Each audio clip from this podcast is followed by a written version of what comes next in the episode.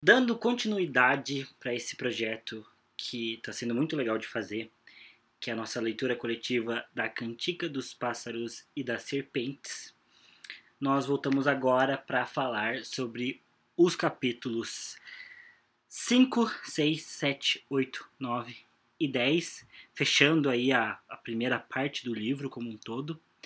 E minha recomendação é, se você não ouviu a primeira parte ou se você não leu é, estes capítulos ainda, saiba que esse episódio terá muitos spoilers. É, porém, se você está em dia com as suas leituras até aqui e já ouviu a primeira parte do podcast, seja muito bem-vindo e vamos lá.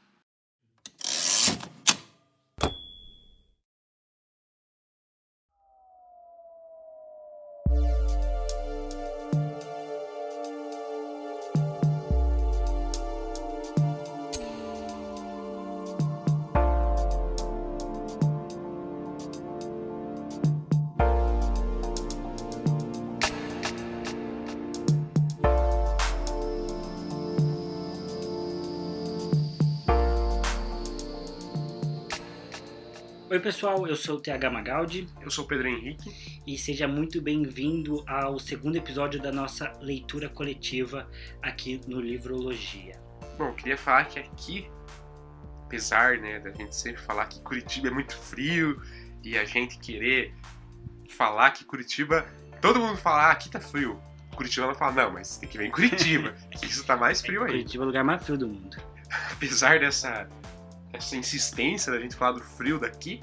Tá muito quente hoje, né? Fez aí 32 graus à tarde, ou próximo disso. Que para algumas pessoas não é nada também, né? É, 33 graus. Público aí do, do, Rio de Janeiro, até público do Nordeste, do Norte, já devem estar acostumados, né? Com calor até maior do que o nosso, mas a gente aqui não tanto. Então, por conta disso, por a noite quente que está fazendo, a gente tá com o ventilador aqui. Então, talvez possa ficar um barulho de fundo, né, que, que talvez vocês percebam e ouçam, mas é porque meio que sem condições a gente gravar aqui sem ventilador hoje. E também, né, como fez um calor, um calor forte à tarde, né, antes da gente começar a gravar já tinha nuvens escuras, raio e tal, então pode chover no decorrer da gravação do podcast e pode ficar né, audível os barulhos de chuva e de ventilador. Então não é um desleixo nosso na edição, não é uma falha nossa aqui como, como produtores desse conteúdo, mas é porque é o que a gente tem hoje, né? Tem que ter ventilador e pode chover e aí faz barulho. Não e... tem muito como, como fugir. Ventilador no fundo e chuvinha é som ambiente, é, é o nosso charme.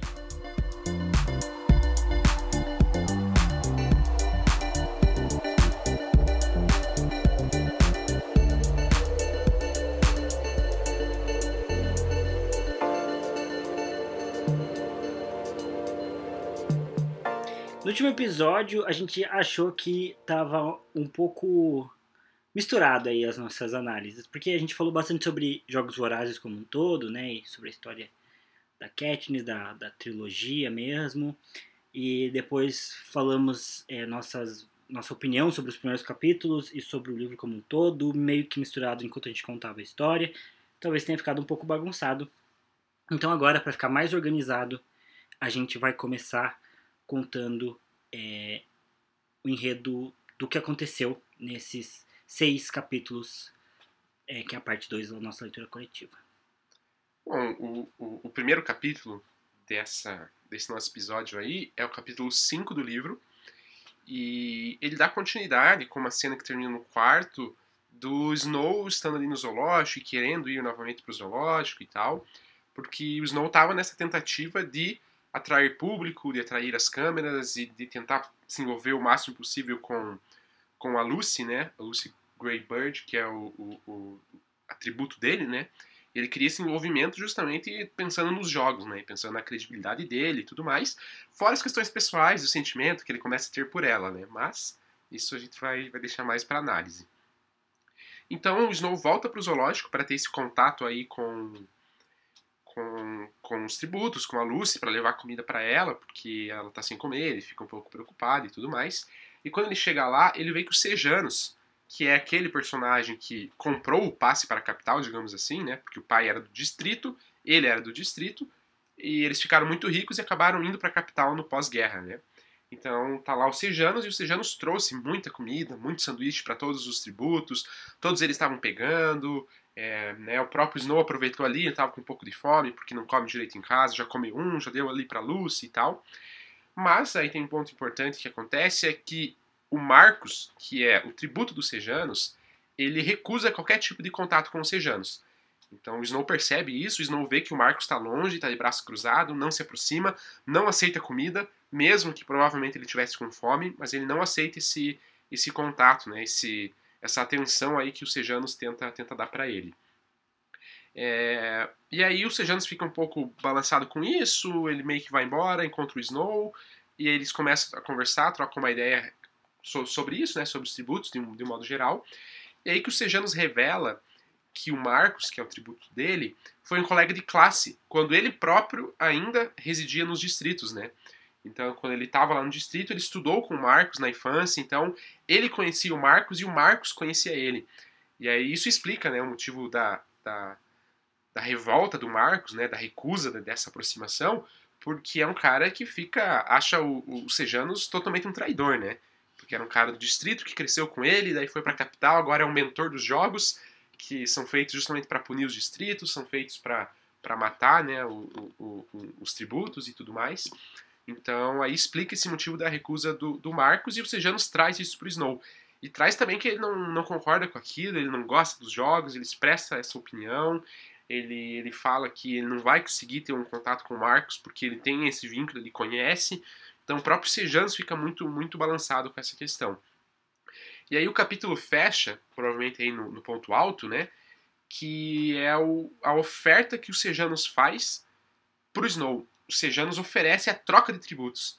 Então o Sejanos fala, olha, eu não consigo né, guiar o Marcos porque eu tenho esse vínculo com ele, eu conheço ele. Se eu guiasse a Lucy, eu me sentiria menos mal porque com ela eu pelo menos não conheço. Eu não tenho nenhum vínculo, eu nunca vi, eu não conheço nada dela. Então ele oferece essa troca, e lembrando que o Marcos ele é um dos favoritos a princípio, né? Porque ele é um cara grande, forte, atlético, então ele tem muita chance, né, no, no, no combate direto ali, em ser o vencedor. E aí o próprio Snow já fica um pouco balançado, né? Porque, putz, atributo dele ele não enxerga muita possibilidade de vencer, e aí tem os Sejanos ali oferecendo para ele um tributo bom, ele fica meio balançado, e aí fecha esse capítulo inicial. Já o capítulo 6 é, continua ali logo do momento em que o 5 parou. É, o, o, Snow explica né, para os Sejanos é, por que, que ele não quer trocar de, de tributo, né? Porque ele chega a essa conclusão de que é, Primeiro que ficaria talvez estranho ele querer trocar de tributo, né? Ele fala até para os Sejanos que o pai dele, provavelmente, né, o pai dos Sejanos, não ia gostar muito, já que os Sejanos comenta que foi o próprio pai dele que deve ter forçado ele ficar com, com, com o tributo do Distrito 2. É, também disse que o Snow não pode tomar mais nenhum demérito, né? Então ele está ali no, meio que na corda, bom, na corda bamba com, com o reitor da, da academia. E ele também pensa que o ideal para os Jogos Vorazes é dar o melhor show, né? Então ele acaba aceitando ficar com a Lucy por conta disso. E eu acho que isso, esse parte já vai contrastar com, com o que a gente vai ver dele depois do relacionamento dele com a Lucy. Depois o Snow acaba voltando para a academia, no, num outro dia, num outro momento, e a doutora Gal tá lá e eles conversam com ela sobre possibilidades de tornar os jogos mais atrativos, de, de por que, que eles acham que os jogos não fazem tanto sentido naquele formato, que é uma coisa meio desumana, então até o próprio Sejanos comenta que na opinião dele não é nem natural, porque a ideia da espécie humana é proteger a sua prole, né, e os mais novos, e não colocar eles numa arena para morrer, e que enfim, ninguém gosta de jogos vorazes porque é uma carnificina só.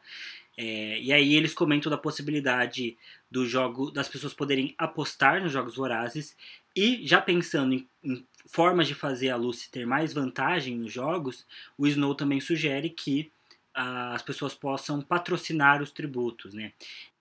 E aí a doutora Gal incumbiu os alunos de criar uma proposta, né, que formalizasse essas ideias de patrocínio de apostas dos jogos. E aí o Snow, a Clemência e a Aracne são os alunos que ficam responsáveis por é, bolar esse plano, né, escrever esse plano de fato para ser entregue. Aí o Snow decide ir de novo no zoológico para ver a Lucy, porque ele também precisa convencer ela a cantar na entrevista deles, que acha que cantar vai ganhar o coração das pessoas, vai fazer com que ela receba mais doações. Mas quando ele chega lá no zoológico, tem um monte de outros alunos que também estão lá para tentar dar aquele mesmo show com os tributos e tudo mais. É, tem. Agora não lembro se o Sejano está lá também. Tá, né? É, o Sejano está lá de novo com seus sanduíches. E aí é, o Snow consegue conversar com a Lucy Gray. Ela não tá tão afim de cantar, ela deixa isso claro para ele. Ele pensa que ela vai convencer ele depois. Porém, a Arachne está lá fazendo um uma brincadeira meio idiota com, com a distrito dela, né? Agora não lembro direito se ela tá tentando forçar ela a comer. Não, ela oferece comida, aí quando o tributo vai pegar, ela tira. É, ela fica zoando, idiota assim. completamente, né? Aí a Lucy chega a avisar o Snow de que aquela brincadeira é meio perigosa, porque tem uma faca, né? Justamente que ela usou para cortar a comida que tá meio próxima. E depois que a, que a Aracne, né, dá a comida, a Tributo aproveita e dá uma bela de uma facada na garganta da, da Aracne, dando fim, né, a essa brincadeira idiota. É, aí já gera toda essa comoção, né, porque, né, um, um tributo ali assassinou o mentor, ou não assassinou ainda, né, mas cortou a garganta e tal, então já gera todo aquele, aquele alvoroço, as pessoas saem correndo e se atropelando uma nas outras, e algumas pessoas caem no chão, outras passam por cima, então já gera todo um, um, um, um atormento mesmo, meio que geral ali com as pessoas. E aí o Snow ele fica em choque, ele fica com medo nesse primeiro momento, porque ele viu uma cena forte de assassinato e ele, ele já tinha passado, né, é, é, em, em, no, nos capítulos anteriores do último episódio que a gente narrou, ele já tinha passado por situações um pouco tensas ali, com medo dos, dos tributos matarem ele, se aproximarem dele e tal, porque ele entrou no primeiro momento sozinho na jaula, né?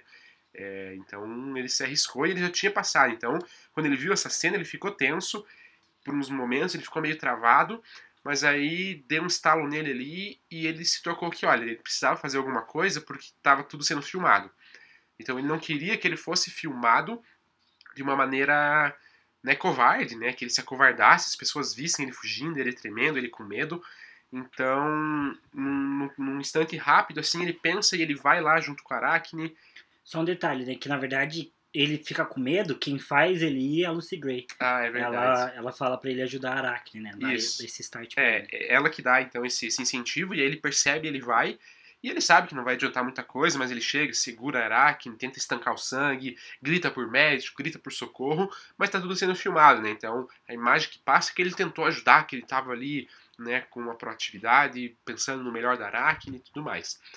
É, e aí, nesse momento também, né, o Snow ali ajudando, socorrendo, acontece a morte, né, do tributo da, da né, que, que assassinou ela. Então os pacificadores já entram, já entram atirando, já dão vários tiros nela ali, e aí acontece acontece né, esse, esse assassinato também da tributo que atacou a Arachne. É, aí, enfim, a, a, a acaba que, que, que chegam de fato pacificadores, recolhem o Snow, recolhem ela e tal. E aí, então, todo mundo é mandado para fora do zoológico, né? É, Aracne morre, né, logicamente, e aí todo mundo é mandado para fora, então as pessoas são, são obrigadas a deixarem o recinto ali do zoológico, incluindo o Snow, e os distritos também são, os distritos não, perdão, os tributos são todos recolhidos também ali dentro da jaula e tal, e aí o Snow, né, logicamente é obrigado a sair, e aí ele tá transtornado, né, ele, ele né, acabou de presenciar um assassinato, mas ele também lembra que ele tem um projeto para entregar. Então era ele, a Aracne e a Clemência. A Clemência ficou muito chocada, então não tinha como ele contar com a ajuda dela. Ele não conseguia dormir em casa, então ele estava nervoso com essa situação. Ele pensou: olha, vou aproveitar e vou fechar aqui esse, esse projeto, né? Ele até achou melhor, porque daí ele não ia precisar tentar convencer as outras pessoas, ele preferia fazer mais do jeito dele, né? Como em geral é melhor mesmo fazer trabalho sozinho, né? Exato. Mas enfim. E aí o Snow, ele bola todo esse projeto, ele escreve, ele pensa nas formas como ele pode fazer. São formas simples, né? Ele busca por formas simples e formas práticas, né? Então de poder apostar nos tributos e também de poder enviar né, a, a comida ali, o alimento, como, como forma de patrocínio. Aí ele estabelece algumas regras, né? Que é as regras que a gente já conhece. É, que é a ideia, né? De que o próprio mentor não pode enviar para o seu tributo, né? Tipo, tirar um recurso dele, né? Ele tem que angariar aí esses recursos com outras pessoas e aí envia. Mas ele próprio não pode, porque senão né, as pessoas mais ricas, ele até pensa nos sejanos, né? Ele até, no pensamento dele, ele surge isso, olha, se, se, se todo mundo puder apostar normal os patrocínios, aí seria injusto, né? Porque o Sejanos ele tem muito mais recurso. Então, se ele pudesse pagar esses patrocínios, aí ele venceria, porque ele mandaria tudo, recursos, comida toda hora, e aí isso tornaria injusto, né? Então, Snow estabelece algumas regras aí que é para talvez não necessariamente tornar mais justo, mas tornar melhor para ele próprio também naquela situação. Né? É, até porque as pessoas iam perguntar por que, que os Snow, que são tão tradicionais, são tão ricos na cidade, é, não iriam patrocinar a própria tributo, né? Então é uma forma dele se proteger também e manter essa postura que ele tem de ser tão ricão e tudo mais. É, então daí ele fecha o projeto com isso, então fica um projeto do ponto de vista do próprio Snow legal, porque ele falou assim, olha, isso aqui está executável, está simples, vou apresentar isso. E aí, no dia seguinte, né, acho que ele já tá ali quase que madrugando, acho que ele nem chega a dormir, acho que ele já vai direto. Ele tenta procurar onde que a doutora Gal fica, né? Onde que é o escritório dela, porque ele quer ter esse contato com ela, ele quer entregar e tudo mais. E aí, chegando lá, os seguranças barram ele, então não deixam ele entrar, os pacificadores, né? Mesmo ele falando que ele é o Snow, que ele é um aluno da academia e tudo mais, isso não é o suficiente. E aí ele fala que ele tem que entregar esse projeto e eles dão garantia, olha, a gente vai entregar para ela. Aí, como eles não tem mais nada para fazer, né, a respeito disso, ele aceita e, e aí ele, ele, ele sai de lá e ele vai direto para a aula dele. Né? Então, ele vai para a academia já para aula. Na aula, ele encontra a Clemência, os outros alunos, está todo mundo ali. Já está um clima meio estranho, né, por conta dessa questão da aracne e tudo mais. E aí, ali, né, num determinado momento da aula, a doutora Gal chama tanto o Snow quanto a Clemência para é, falar sobre esse projeto, né. Ela não tá ali, então ela manda chamar, na verdade, né? Manda que alguém chame os dois, retire os dois da aula para que os dois se encontrem com ela para falar sobre esse projeto e tudo mais. Esse projeto que o Snow apresentou. Nisso, a Clemência fica sabendo o que ele fez. Então, até ela pergunta, né? Pô, mas você fez sozinho mesmo depois da Arachne morrer, todo esse choque e tal? Aí o Snow dá um certo migué, mais ou menos, na verdade, né? Mas ele fala, olha, é que se eu não fizesse, não ia conseguir dormir, então eu precisei me focar em alguma coisa, senão eu ia pensar muito nisso, ia ficar muito mal, ia ser ruim. Aí meio que a Clemência aceita, né? Eles, né, o Snow dá uma convencida nela a respeito disso. Conta um pouco sobre o projeto, né? Ela pede, ela fala assim, olha, me conta, porque se ela perguntar alguma coisa, eu sei dizer, pelo menos do que se trata, né? E daí, se for uma dúvida muito pontual e eu não souber, você me ajuda. Aí o Snow concorda, fala que sim, que vai ajudar ela, que tá tudo bem. E aí eles vão conversando nesse caminho, Snow conta e tal, até chegarem de fato né, lá onde, onde a doutora Gal está, meio que no escritório ali, no laboratório dela. É, quando eles chegam lá, é, esse laboratório é subterrâneo, então eles têm que descer. E aí o Snow comenta, né? Não comenta, aliás, mas ele pensa, então é narrado ali o, o pensamento dele de que ele se sente mais seguro ali, justamente pelas experiências que ele teve na guerra, morando num prédio alto, com as bombas, e aí balançava, ele ficava com medo de cair. Então no subterrâneo ele se sentia seguro, porque ali nada poderia atingir ele, mesmo que uma bomba estourasse, ali ele estava tranquilo. Então só esse, esse pensamento aí que, que surge no Snow. Mas eles chegam no laboratório ali da doutora Gal, e a doutora Gal já é meio maluca, né? Já tem umas ideias um pouco quase que erradas, assim, umas ideias meio próprias e tal. Então ela é uma, uma pessoa um pouco é, diferente, excêntrica, digamos assim, né? E aí ali é um laboratório de experimentos, né? E aí tem vários experimentos que eles observam e tal, mas o principal é, é, é, é quase que um tanque, assim, onde estão várias cobras. Cobras mais coloridas, umas cores meio neons e tudo mais. E aí a doutora Gauss recebe ele, eles conversam e tal. Aí ela pergunta: ah, vocês trouxeram cópia? Pra gente conversar sobre o projeto. A princípio eu gostei, mas eu queria conversar alguns detalhes a mais. Aí o Snow fala que, que não, que foi só aquela. E a Clemência já fala: é, foi só essa, porque eu que imprimi ou hoje de manhã antes de vir, ou ontem à noite, algo assim. Ela dá uma desculpa, como se ela tivesse, né, de fato, mandado imprimir o documento, então ela teria participado da execução, né? Ela quer deixar isso claro. Aí a doutora Gal fala: olha, mas o único, a única cópia desse projeto que a gente tem para discutir, eu acabei usando para forrar aí esse tanque das cobras e tal. Então, meio que vocês vão ter que pegar, né? E aí ela até fala, né, um pouco antes, ela diz, olha, essas cobras aí são modificadas geneticamente, elas são cegas e surdas, né? Elas veem mal, ouvem mal, mas elas têm um olfato muito apurado, né? E elas têm uma memória olfativa muito boa e tal. É... E daí ela fala, olha, então vocês não tem que colocar a mão ali, mas o cheiro, se o cheiro for familiar, ela não vai fazer nada, elas não vão morder vocês e tudo mais. Aí o Snow vai, coloca a mão para tirar parte dos, pa dos papéis né, desse, desse projeto que, que ele escreveu. E de fato não acontece nada, né? As cobras, ele até tira as cobras de cima do papel, assim, as cobras não têm nenhuma reação, né, por, por parte do Snow aí, então elas não atacam ele, não fazem nada. Quase que como se, se não tivesse acontecido nada mesmo, né? Que elas não, não percebessem a presença do Snow. E aí ele tira parte dos papéis e aí tá na vez da, da Clemência fazer, né? Então a Clemência tem que tirar a outra parte, né? Porque foi que a doutora Gal tinha, tinha solicitado. Quando ela faz esse processo, né? Adivinhe, as cobras atacam ela, né? Então ali são cinco ou seis cobras, acho que são seis cobras que ela descreve, que atacam ela simultaneamente ali na mão, já mordem e tal, uma coisa meio violenta, meio agressiva. É, daí a Clemência na hora já fica muito mal. Chegam os caras, botam um antídoto nela, injetam alguma coisa nela e levam ela de lá. E aí a doutora Gal faz o Snow admitir que é só ele que escreveu, né? No caso, as cobras estavam ali acostumadas com os odores do papel. Por isso que elas não, não se incomodaram com o Snow, porque ele tinha cheiro dele no papel, então elas não estranharam. Mas como a Clemência era uma pessoa que elas nunca tinham cheirado, pela sua linguinha bifurcada, é, elas atacaram, né? Então a doutora Gal faz não admitir que foi ele que escreveu sozinho a proposta, não diz o que vai acontecer exatamente com a Clemência, é, e também fala que vai mandar né, o, o, pessoal dela elaborar melhor o projeto, dando a entender que vai, que vai dar boa, né, que ela realmente gostou da proposta. O Snow sai de lá totalmente alucinado, preocupado, é, nervoso com, com a doutora, né? porque ela é claramente desequilibrada. É, e aí até tem um trecho importante, porque o Snow pensa, isso é descrito de fato no livro, quase que com essas palavras mesmo, que ele tem medo da capital.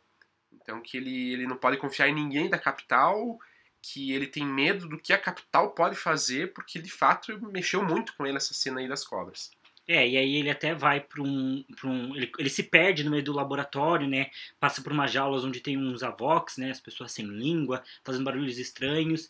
Passa por, por gaios tagarelas, né? Que ficam ecoando tudo. É, que daí já é uma, uma referência aí das, da, das torturas futuras, nesse caso, né? Que a Katniss vai sofrer também com, com os gaios tagarelas. E depois disso ele é tirado, mandado embora. E ele vai pro hospital muito nervoso, né, para saber o que aconteceu com a Clemência. E assim, em parte ele tá nervoso pela situação, mas em parte ele tá nervoso por ser envolvido, né? Ele não quer ganhar um outro demérito é, por ter mentido, por ter feito parte aí dessa pequena mentira para dizer que, que a Clemência também tinha escrito, né, parte do material. Então, ele tá preocupado com a, com a amiga, mas também tá mais preocupado com a situação dele, né? É, então ele vai pro hospital, tá muito nervoso. A, uma enfermeira lá dá umas bolachinhas para ele, mas acaba que ele não pode ver a amiga. Dizem que ela tá estabilizada porque foi dado o antídoto para ela. E ele pensa que ele não pode voltar pro apartamento, porque é, se ele contasse isso pra Tigres ou pra, pra avó dele, que eles chamam de Lady Vó, Lady Vó é, que na minha opinião é o melhor nome de toda a história, porque eu detesto os nomes. É, e aí ele, elas irão né, ou ficar preocupadas ou achar estranho, enfim. E para academia também o pessoal faria perguntas e estranharia ele ter voltado sozinho. Então ele vai conversar com a única pessoa que ele pode se abrir, supostamente, que é a Lucy Greybird. Então ele vai até o zoológico, consegue uma autorização para entrar lá e, e ele consegue ver a Lucy, dá os biscoitos para ela, eles conversam, né? É, mostra que a situação, né, depois do assassinato da Aracne, a situação dos, dos tributos está ainda pior, né? O zoológico tá, não, não foi arrumado depois da confusão, então tem comida no chão, tem um monte de ratos, tem guaxinins se matando lá pelos restos de comida. E, inclusive, né, a, os, os tributos estão presos e eles falam que à noite os ratos passam por eles, então a Lucy se uniu ao, ao outro distrito, ao outro tributo do distrito 12, para eles revezarem, né, para enquanto um tá dormindo, o outro tá vigiando, porque o, o outro tributo foi até mordido por um rato, né? Então é também cômodo. É, e ela até pega as bolachas e, e, vai dividir com esse, com esse outro tributo. E a Lucy Greybird aceita cantar, né? Fala que ela então cantaria né, na entrevista, porque ela acha que é uma forma positiva de, de conseguir comida. Eu não lembro agora se ele chega a contar para ela que eles vão ter o patrocínio. Eu acho que sim. Hum, eu acho que sim. Daí é. ela acha que vai ser legal cantar. Isso. E ela até fala que é, seria melhor se tivesse um violão. Ele fala que poderia conseguir um violão e volta daí para casa. É, e, aí, e aí que eu acho que ele conta pra, pra Tigres, ele tá meio cansado. E a tutora dele, né, que é a mulher mais próxima dele na academia, Satíria, né, liga para ele e hum, ele não atende porque ele tá cansado, tá dormindo e tudo mais. Mas no dia seguinte ela liga e pede para ele cantar no funeral que vai ter para Aracne, né? Então vai ter toda uma cerimônia e querem que ele cante a, a, o hino da capital. E aí ele já aproveita e pede para Satíria é, dá a entender né, que, que ele está preocupado com a condição da Lucy porque não estão alimentando os tributos. Né? Então ele fala assim: ah, a minha tributo já não deve comer direito há uns cinco dias, né? não, não, não tem condição dela lutar na arena, que provavelmente ela vai morrer. E o capítulo termina mais ou menos aí com essa preocupação dele é, do fato da Lucy Greybird não estar sendo alimentada e possivelmente morrer de, de desnutrição, que tem um outro nome que eu esqueci. Tem outro nome que eu também esqueci, mas seguimos. Inanição. Inanição, isso mesmo. Aí, ó. É, então o Snow tem essas preocupações, mas ele também tem, tem essa questão de que ele foi convidado, né, para cantar ali no, no funeral, justamente pela postura que ele mostra, né? Pela postura que ele tentou salvar ela, supostamente e tal. Então ele ganha um certo destaque por isso. E ele é um dos únicos que conhece o hino de cor, né? Então aí chamam ele muito por conta disso. Ele tem os treinamentos com a avó, né? Então a avó dá, umas, dá um certo treino para ele ali, até usando um pouco de violência, né? Quando ele desafinava, quando ele saía do tom, quando ele cantava errado, ela batia nele, é, justamente para tentar frisar que ele tinha que cantar certo. E aí, de fato, ele vai para essa cerimônia, é toda uma cerimônia muito grandiosa, assim. E aí mostram o caixão dela, e aí mostram pendurada também a própria tributo que tinha assassinado ela. Né? Então trazem essa imagem assim da, da, da tributo morte também, muito talvez para transmitir para os distritos, para causar uma certa, um certo aviso, né? De tipo, olha, olha o que acontece quando vocês tentam atacar a gente, né? Vocês também morrem. É, até o próprio presidente né, da capital, que eu acho que por enquanto é um personagem totalmente relevante, né? Mas ele fala, né? Ah, sempre que os tributos atacam a capital, a capital retalha em dobro, né? Mais ou menos isso que ele fala. É, então tem toda essa cerimônia grandiosa, as famílias ricas, as tradicionais também, que hoje já não são mais tão ricas, elas estão todas presentes, então tem toda uma, uma, uma, comoção ali, de fato, um evento grandioso. E aí o Snow canta o hino da capital, ele sobe lá e dá a entender que de fato ele foi bem, assim, que foi ele foi ele foi é, recebido de volta, né, quando ele desceu do palco, com muitos aplausos, aplausos calorosos e tudo mais. Então aparentemente ele fez uma boa apresentação, sim, nesse nesse nesse momento. É, após esse evento aí, retornam ali as aulas, então eles não voltam para academia, e aí se iniciam, né, é, é, de novo, seguem nessas discussões e tal, de como vai ser, de como vai acontecer, e aí se iniciam algumas interações com os personagens, né, os personagens não, né, com os tributos. Então, dos mentores com os tributos, umas certas entrevistas, que é para preencher as fichas, né, umas fichas ali de, de informações, né, porque justamente essas discussões sobre como estão os jogos é, levaram a, a, equipe ali a perceber que tem, tinham, muita, tinham poucas informações sobre os tributos anteriores, sobre os jogos anteriores de modo geral. Então eles criaram fichas que era para cada mentor entrevistar o seu tributo para deixar registrado, para ter mais informação, para ter um certo histórico ali. E aí eles vão para as entrevistas, né, cada um com o seu tributo, isso não se dá muito bem, porque ele já tem um relacionamento íntimo, de certa forma, com a Lucy, e aí eles ficam se abrindo, né? Então, eles eles conversam, não só ela dá as informações pessoais sobre família, sobre vida, como ele também fala de família, fala que perdeu a mãe, fala que perdeu o pai, e ela também, daí eles se reconhecem como órfãos e tal, então vai gerando uma certa, uma certa é, interação forte entre eles, né, uma, uma conexão ali entre eles. E aí acaba o tempo, tudo, tudo bem, tranquilo, eles retornam para as atividades, levam as fichas preenchidas. O Snow ganha um certo crédito, digamos assim, porque ele é o único que faz bonito, né, que tem a ficha toda completa, enquanto os outros não conseguiram conversar muito com os tributos. Os Sejanos, em especial, o Marcos não falou absolutamente nada com ele, não quis comer, não quis fazer nada. Então o Sejanos ainda segue nessa preocupação, segue também nas aulas externalizando que ele não gosta da ideia dos jogos, que ele acha ruim, que para ele não faz sentido e tudo mais. Então seguem essas atividades quase que corriqueiras aí da academia.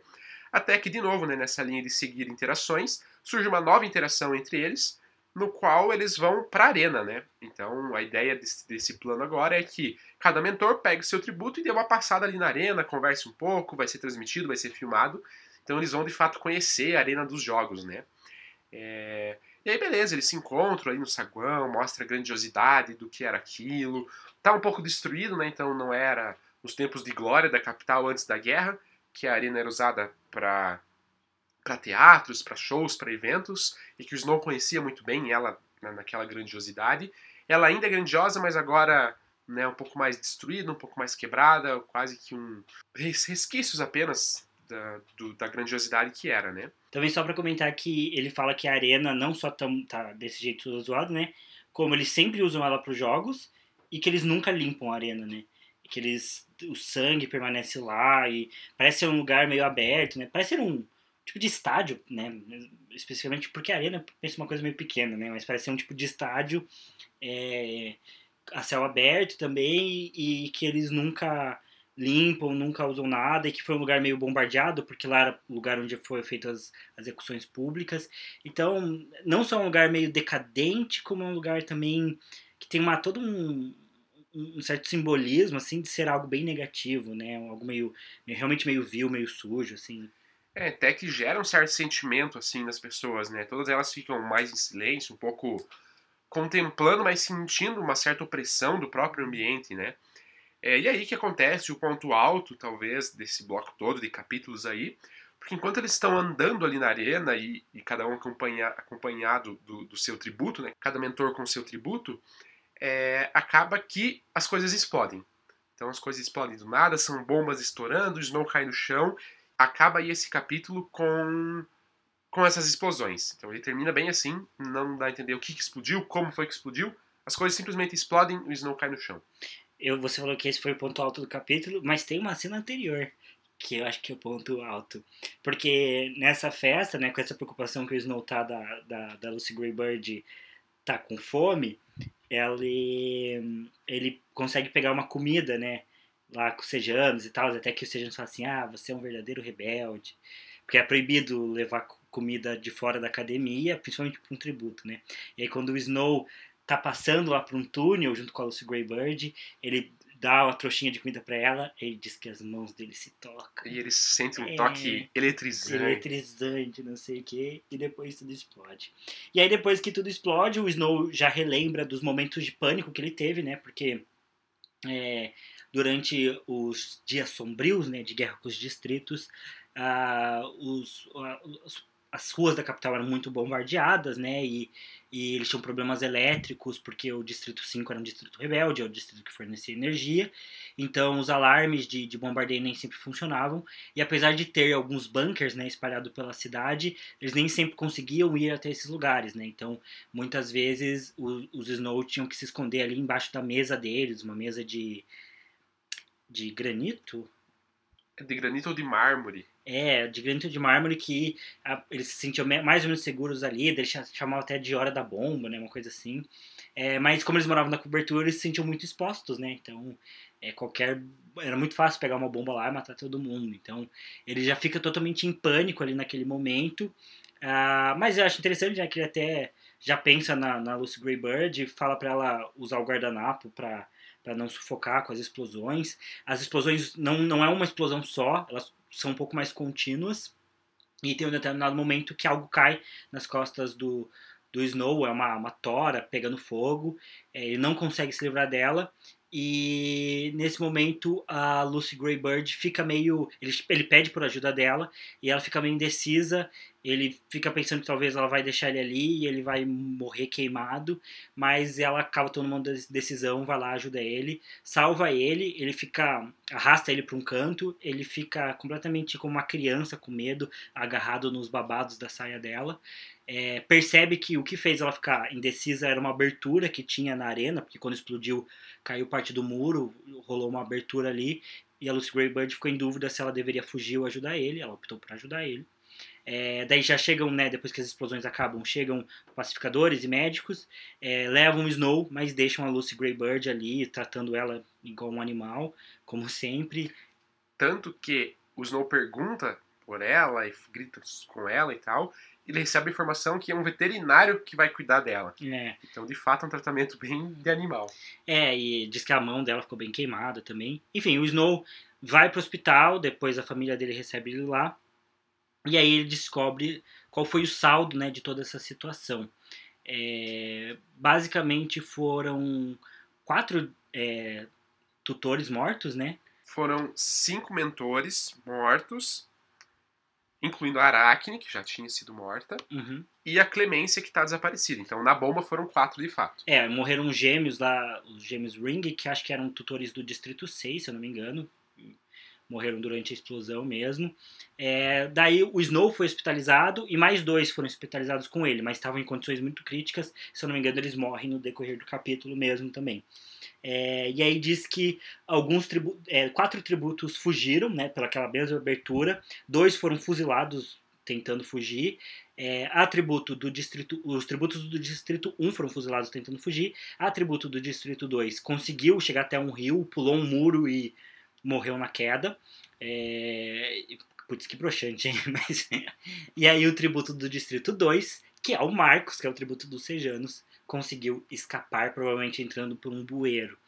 É, então foi uma situação complicada, capital em choque, porque ninguém sabendo o que, que fez as bombas explodirem, se foi um ataque. A o Snow fala que não teve aerodeslizador, né? Então, a princípio, não foi um ataque por cima, mas aquelas bombas podem ter sido plantadas em qualquer momento, né? Porque, como o Pedro comentou, aquela arena estava abandonada, esquecida. Então, os, os, os, distritos, né? Os rebeldes dos distritos podem ter plantado aquela bomba, aquelas bombas seis dias ou seis meses antes, né? Porque não sabem, não tem controle de, de quem teve acesso ou se teve uma célula rebelde dentro da capital. Então, tá um cenário de medo e agora de muito luto, né?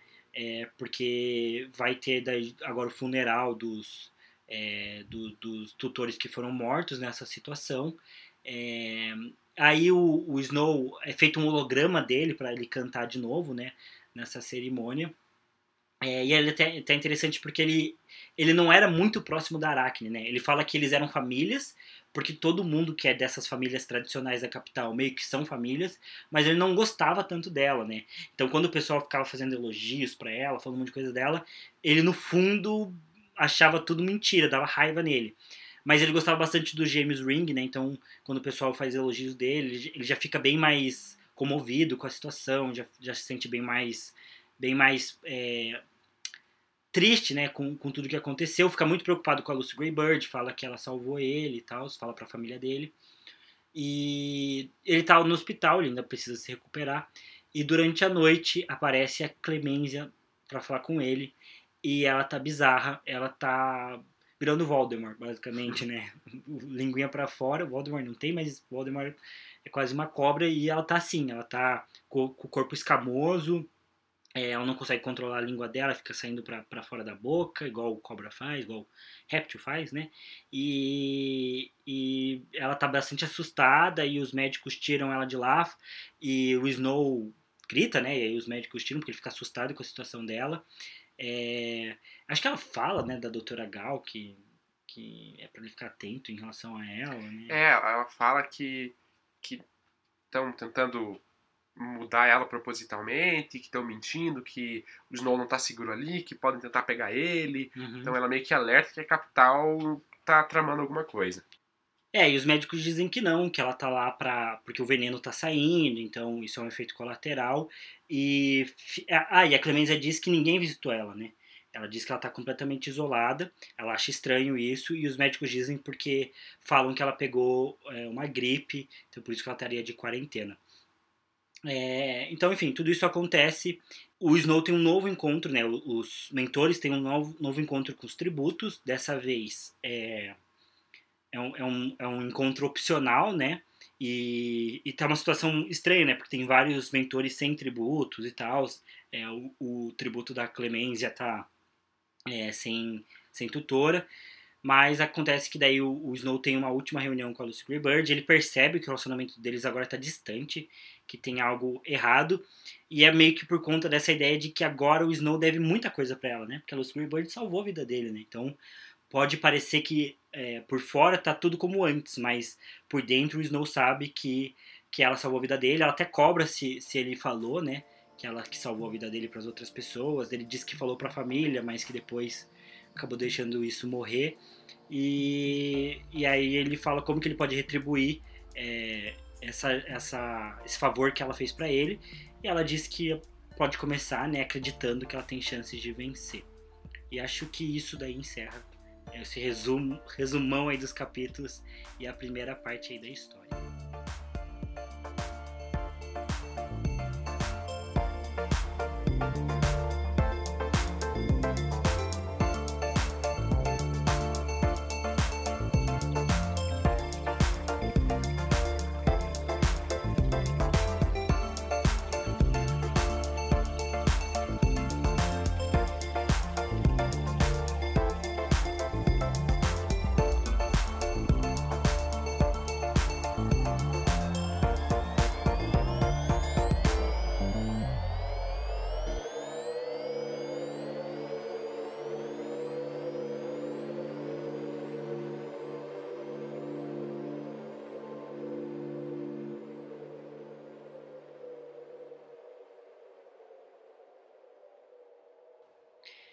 Pedro, então me diga, o que, que você tem achado do livro até agora?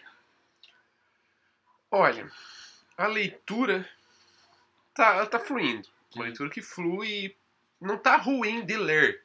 Né? Não é tipo, nossa, que saco, esse livro tá ruim, não quero ler. Não, ele tá sendo gostosinho de ler. Mas tem, tem vários poréns aí nessa, nessa, nessa, nessa questão de análise, né? O primeiro ponto que daí provavelmente você vai ter a comentar também, porque eu não gosto de como os capítulos terminam. Porque, aliás, na divisão de capítulos, né? Porque é tudo dividido numa continuidade, né? O tempo não passa entre um capítulo e outro. Então ele segue exatamente a mesma cena, né? Uhum. Então, termina com a bomba explodindo, o próximo começa ali com a explosão da bomba. Termina com a, a, a, a menina lá, a Aracne, né, tendo corte na garganta, começa com ela ali naquele mesmo momento. E isso eu acho ruim, eu não gosto, né? Porque passa a sensação de que não acontece nada, ou que tá arrastado, ou que não acontece muita coisa, ou que de fato o tempo, o tempo não passa. Essa é a impressão, porque você lê, lê, lê, e de fato o tempo na história não passa, né? Foram poucos dias que se passaram desde o início da, da história, e a gente tá falando aí de 150 páginas, talvez uhum. até mais. Então 150 páginas para poucos dias parece que não acontece muita coisa, né? Dá essa impressão que tá arrastado, que tá lento, e acho que às vezes até tá. O capítulo 8, por exemplo, é um capítulo que não acontece nada. É um capítulo que ele tá ali, só mostra um pouco dos sentimentos do Snow, aí ele vai falar com a Lucy, tem preocupação que ela tá com fome, mas não tem um grande acontecimento ali, né? Então, é um capítulo que foi meio para enrolar, assim, né? Foi de fato bem arrastado. Então, enfim, a leitura não tá sendo ruim, mas esses pontos do livro já me incomodam, assim, no primeiro olhar, porque é uma questão que eu não gosto, né? Você pega outros livros em que passam mesmo dias ou semanas entre um capítulo e outro, parece que você avança mais na história, parece que rende mais, né? Enquanto que aí não, né? E é sempre uma continuação, continuação, então você lê muito para passar poucos dias da história, para avançar pouco na história. É, e, e, essas, esses ganchos que tem de um capítulo para outro são os famosos cliffhanger, né? Que é final de novela, né? Final da Avenida Brasil, que acaba sempre num momento muito impactante para você ficar na vontade de continuar lendo. E isso é bem comum de, nas histórias. E eu não lembro se, se a trilogia original de Jogos Vorazes tem isso também. Eu tenho a impressão que não. Tem a impressão talvez, que não também. Mas talvez tenha. Só que eu acho que o ponto é que aqui a história ela é um pouco mais arrastada mesmo, e eu acho que aqui não é, não é tão natural esses momentos de cliffhanger, e boa parte das situações não são tão naturais. É, eu acho que a minha primeira impressão que eu já tenho da história até agora é que foi um erro da Susan Collins em fazer os Jogos Vorazes, os Jogos Vorazes ser tão primitivo. Eu acho que teria sido muito mais interessante ela já, já, já abordar a história com eles prontos ou com eles de uma formatação já muito parecida com o que a gente tem. É, então, ah, beleza. Né, nesse momento da história, os tutores não são ah, os, os, os ex-vencedores dos jogos, né? Não são os, as pessoas que já venceram jogos para que ficam fazendo esse papel. Mas os jogos já podiam ser mais organizados e tal. Porque parece que ela quer falar sobre a história da criação do Snow e de como ele se tornou quem ele se tornou, mas ela também quer falar da criação dos jogos e tal. E não sei, porque é, não, não é tão realista, eu acho, né? Quando você vê aquela situação que os tributos são é, forçados a ir para os jogos, mas você vê que existe aquele cenário na capital em que os caras são endeusados e que o pessoal adora, e que o pessoal ama, essa, eles ganham esse status de celebridade, tem estilista, sabe, tem treinamento, tem todo esse processo. Eu acho interessante que, que ela tenha é, pensado que isso não, não surgiu do nada, que houve uma construção para os jogos chegarem desse jeito, mas eu acho que esse clima de pós-guerra, de 10 anos depois, que ainda continua esse clima de pós-guerra, em que os jogos são meio incertos, parece que ninguém entende muito bem por que, que os jogos existem, sabe? E eu acho que ela não tem feito um bom trabalho de, de convencer a gente de por que, que os jogos têm que existir. E nas histórias é, da Katniss, por mais que você não concorde com os jogos, que eu acho que é impossível concordar, você entende por que, que eles existem. É, lá fica bem claro mesmo, né? Que é uma punição ali, você entende. E aqui até não, porque as próprias pessoas da capital questionam, né? Uhum. Você vê os Sejanos, ele é um membro da academia, ele faz parte dos jogos, ele é um mentor, ele, ele tá ali também com o intuito de ajudar a melhorar os jogos, e ele próprio questiona, ele próprio não vê sentido, alguns outros também não, não veem muito sentido, não é algo que é muito aclamado pelas pessoas da capital, então de fato esse início aí parece que não tem muita função os jogos mesmo. É, e não, acho que não é tão interessante. E acho que a Suzanne Collins sabe disso. Porque o jeito que ela propôs os jogos agora é meio tosco. Tanto que ela nem fez os jogos acontecerem. Ela já matou uma cacetada de tributo antes dos jogos começarem, sabe? Então, é, nos livros da, da Katniss também existe todo um, um, A primeira parte do livro ela é dedicada ao pré-jogo, ao pré-jogo, né? A todo esse momento da, é, no primeiro livro, né, dessa preparação para o tributo ir, e no segundo livro da, dessa campanha que ela tem que fazer com o Pita para convencer de que eles são um casal mesmo. É tipo um, uma turnê da vitória, né? É, mas aqui, sabe, fica arrastado, os personagens não entendem, não só os Sejanos, que é um cara dos distritos, né? Então ah, existe uma motivação para ele ser contra os jogos, além né, de, de, não gostar, mas a própria Clemência também, acho que se não me engano, não sei se é Clemência ou até Aracne, que fala que os jogos são horríveis, né? É uma carnificina brutal, então é, é bizarro, assim. Eu acho que foi uma decisão ruim mesmo dela de, de fazer a história desse jeito. Eu gosto do personagem do Snow, mas eu acho que os outros personagens são pouco desenvolvidos na história. É, esses outros membros aí da, da academia eles surgiram agora. Tipo, no, no momento em que a Arachne morre, você começa a desenvolver esses outros personagens. E mais a própria menos, Clemência, né? É, a própria Clemência não é muito bem desenvolvida, é uma, uns parágrafos só que ele fala sobre ela. O Sejanos é um pouquinho mais, só que também aparece muito pouco. É, e Aracne também, que, tipo, não dá para sentir a morte dela porque você nem sabe Sim, direito quem ela é. Você conhece meio quando ela morre, né? A própria Tigres ali, ela é mencionada mais no começo, mas nesse bloco que a gente narrou agora, pouquíssimas vezes ela aparece. E assim, talvez ela seja relevante, porque ela aparece na trilogia original, né? Só que também não foi bem construída agora, não foi muito detalhada, meio de segundo plano, até terceiro, quarto plano, talvez. Então foca muito no Snow mesmo, e os outros personagens. Parece que é só o Snow, né? Uhum. os outros personagens, de fato, ou eles surgem meio que do nada, ou eles só são mencionados e não tem muita importância. O presidente também, né, até agora não teve impacto nenhum dele. Pode ser que tenha, mas até então ele é irrelevante. Eu acho que não vai ter. E os outros tributos, os outros tutores, ah, o Snow fala que ah, ele sentiu muito a morte dos, dos gêmeos Ring, mas ela nem se importou de mostrar que ele se importava com eles, que ele tinha algum afeto por eles, sabe? Então. Sequer mencionou talvez a existência deles. é, deve ter citado assim o nome. É, mas e, e acho que um, um, indício de que a gente tá meio certo nisso é que ela matou. Ela, quando o autor começa a matar os personagens assim logo no começo também é porque aquele personagem muitas vezes não tem porque ele existir ou porque ele tá ali só para preencher um espaço, né? Então, é, os, os, os, tributos também não estão muito claros, e eu acho que no primeiro livro, é, e no segundo livro também, é, nesse momento da Katniss de pré-jogos pré ali, existe todo um trabalho para desenvolver quem são os tributos, para a gente conhecer um pouco deles, saber quem que é a maior ameaça, quem não é e tal. Existe todo esse movimento, existe todo esse cuidado né, por parte da Suzanne Collins. É claro que tem vários tributos que você sua bucha de canhão, mas acho que aqui na história tá muito fraco, né, os personagens secundários. Ah, outro ponto que também, né, segue uma linha, para mim parece um pouco irreal, não necessariamente irreal, mas que eu acho que se contradiz um pouco dentro da própria história, é um pouco da dualidade que o Snow tem, né? Então o Snow, ele, em alguns momentos, ele dá pinta que ele vai ser aquele vilão que a gente conhece, porque mostra que ele tem uma certa arrogância, que ele não se importa muito, até com a própria morte da Araki, né? Ele não se importou de verdade, né? Ele quis uhum. terminar o projeto dele pensando nele e tal. Então mostra essa parte de um, de um cara que ele é muito gênio, mas que ele tem indício de ser mal mesmo, de que ele só pensa nele e tal. Quase que um sociopata, assim, né, em alguns momentos. Mas em outros ele se abre com a Lucy Greybird de um jeito que para mim não, não parece real, assim. Eu não comprei a ideia deles como um casal, digamos assim, uhum. porque não faz muito sentido, não, não foi muito bem construído para mim. Porque daí chega o Snow que ele não, ele não quer expor a pobreza dele para ninguém, ele não quer expor os problemas dele para ninguém. Ele vai se abrir com alguém do distrito que ele despreza os distritos, mas daí ele se abre, fala da mãe, que ele não fala com mais ninguém da morte da mãe, mas com ela ele fala. Então ele se abre, fala que sente falta, fala que a mãe gostava de rosas e do cheiro e não sei o que. Então, enfim, esse também é um outro ponto que, que, que para mim não tá tão legal na história, que em alguns momentos o Snow ele é de um jeito, quase que um sociopata, como eu falei, ou um projeto disso pelo menos.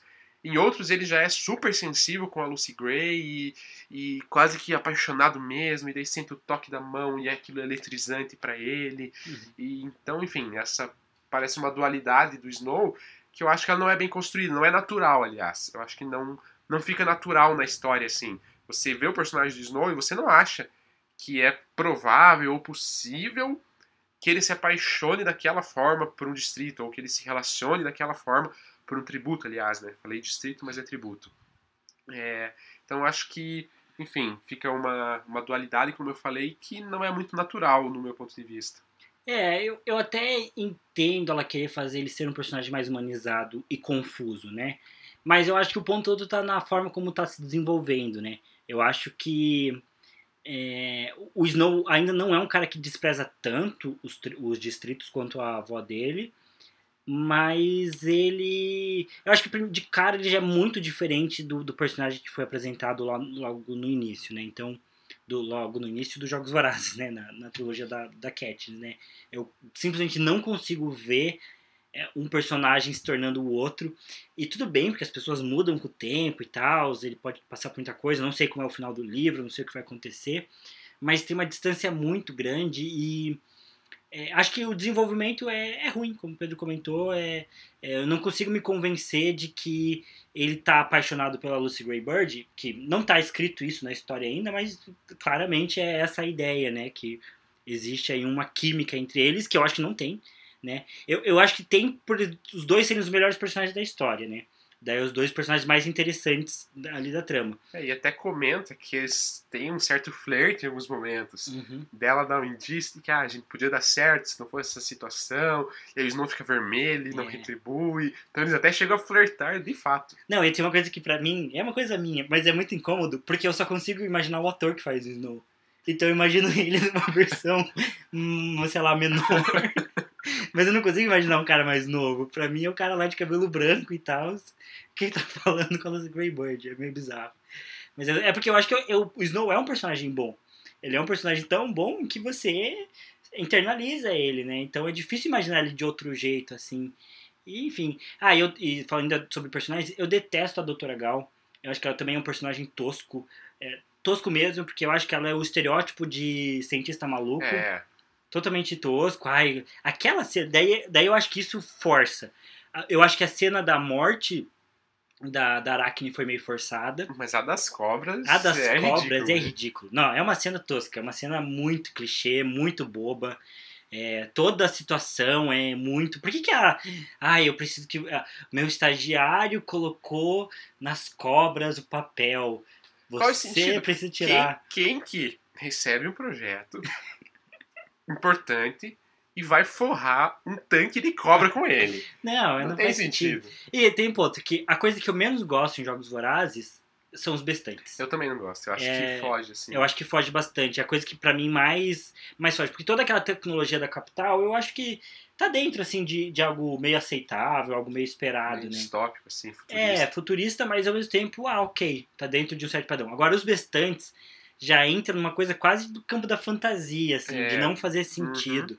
De, de, ah, os, os animais que têm rosto dos tributos, que uhum. acontece lá no uhum. primeiro livro da, com a Katniss.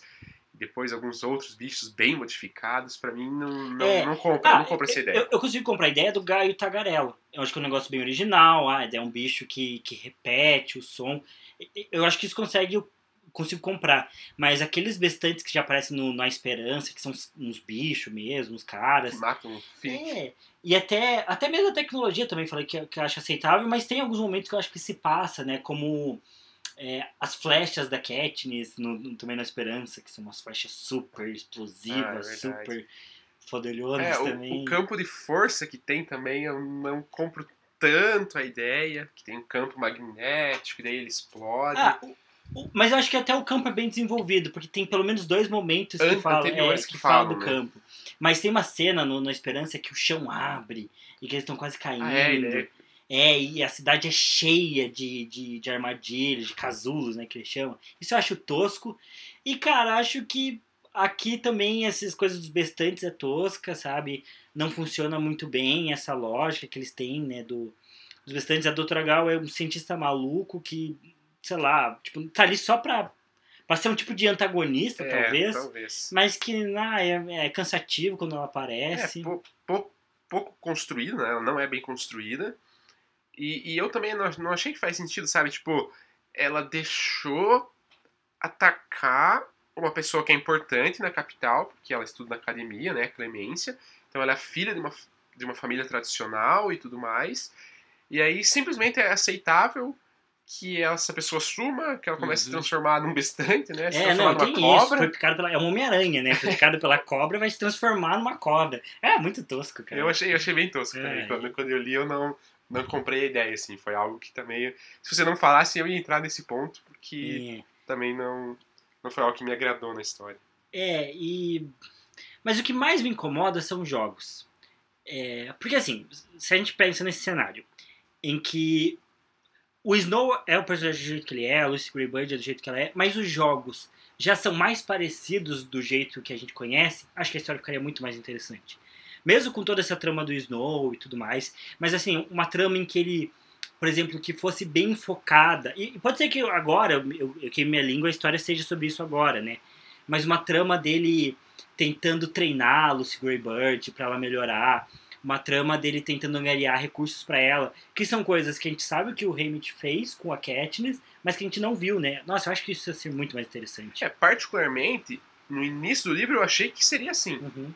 Porque aquele, já nos primeiros capítulos mesmo, antes desses cinco aí, naquele, né, nos episódios, no episódio anterior, né, os capítulos que a gente narrou, tem a cena do zoológico, que o Snow vai, e ela começa a cantar. Nesse momento eu já pensei, olha, então vai, vai ser assim. Uhum. ela é, ela é um destaque, ela vai cantar, o Snow vai usar ela para atrair os holofotes, vai ganhar né, recursos e tudo mais, e vai treinar ela e tal. Eu já tinha uma imagem que seria assim, mas o desenrolar da história foi bem diferente. Uhum. Que ainda nem chegou nessa parte de que se vai ser aplicada essa questão dos patrocínios ou não, como que vai funcionar, se vai importar esse, esse show dela ou não. Então, de fato, né, eu achei que seria assim, e seria interessante mesmo. Eu queria ver o Snow treinando ela, as estratégias que o Snow usaria. Né, seria bem mais interessante estar tratando disso do que esse início aí dos jogos bem atrasados, o Snow bolando um plano, e as cobras e tal. Então, É, e, e não sei, acho que é. um, eu acho cansativo essa visão do, do- dos jogos serem tão primitivos e toda essa trama de, de. Também que daí, de novo, acho forçado, né? Ah, os tributos são colocados na gaiola. Eles vão ficar no zoológico, eles ficam presos, ninguém alimenta eles por cinco dias. não faz nem sentido prático. Não isso. faz nem sentido prático isso. É, ah, daí, sei lá, é, as pessoas. é, ah, não, é, é, os, os distritos, os tributos se machucam é, na, no incêndio lá das bombas, mas a gente manda um veterinário para cuidar deles, não manda nenhum médico. Então, acho isso forçado e acho que não faz sentido, porque no próprio. Provavelmente é no segundo livro, mas eu, eu sei que essa cena aparece no primeiro filme.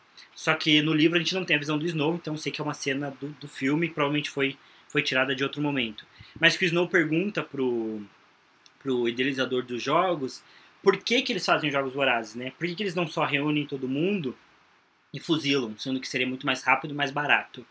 E aí o Snow fala assim, ah, por conta de esperança. É, porque né, precisa. Esperança é uma forma de controlar as pessoas ali também.